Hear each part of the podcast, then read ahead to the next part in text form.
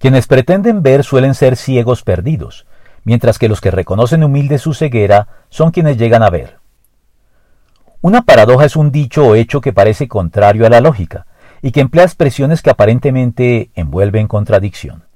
En pocas palabras, las paradojas son contradicciones aparentes, que a primera vista y de manera superficial pueden confundir y generar rechazo en el oyente por involucrar un contrasentido o una afirmación contraria a la razón o a la experiencia, pero que luego, al ser analizadas con mayor profundidad y detenimiento, desprovistos de prejuicios, muestran una lógica contundente, una gran coherencia interna y un carácter muy razonable y correspondiente con los hechos.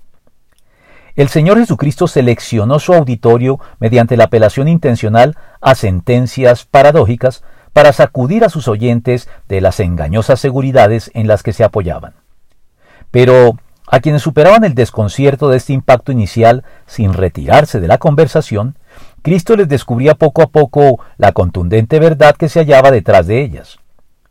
Entre las numerosas enseñanzas paradójicas del Señor está la impartida a los fariseos de su época con su altiva presunción de ser quienes veían las cosas con claridad, derribando su seguridad al respecto con estas incisivas palabras de denuncia.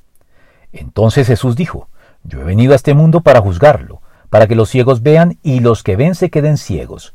Algunos fariseos que estaban con él, al oírlo hablar así, le preguntaron, ¿Qué? ¿Acaso también nosotros somos ciegos? Jesús les contestó, si fueran ciegos, no serían culpables de pecado, pero como afirman que ven, su pecado permanece. Juan 9 del 39 al 41.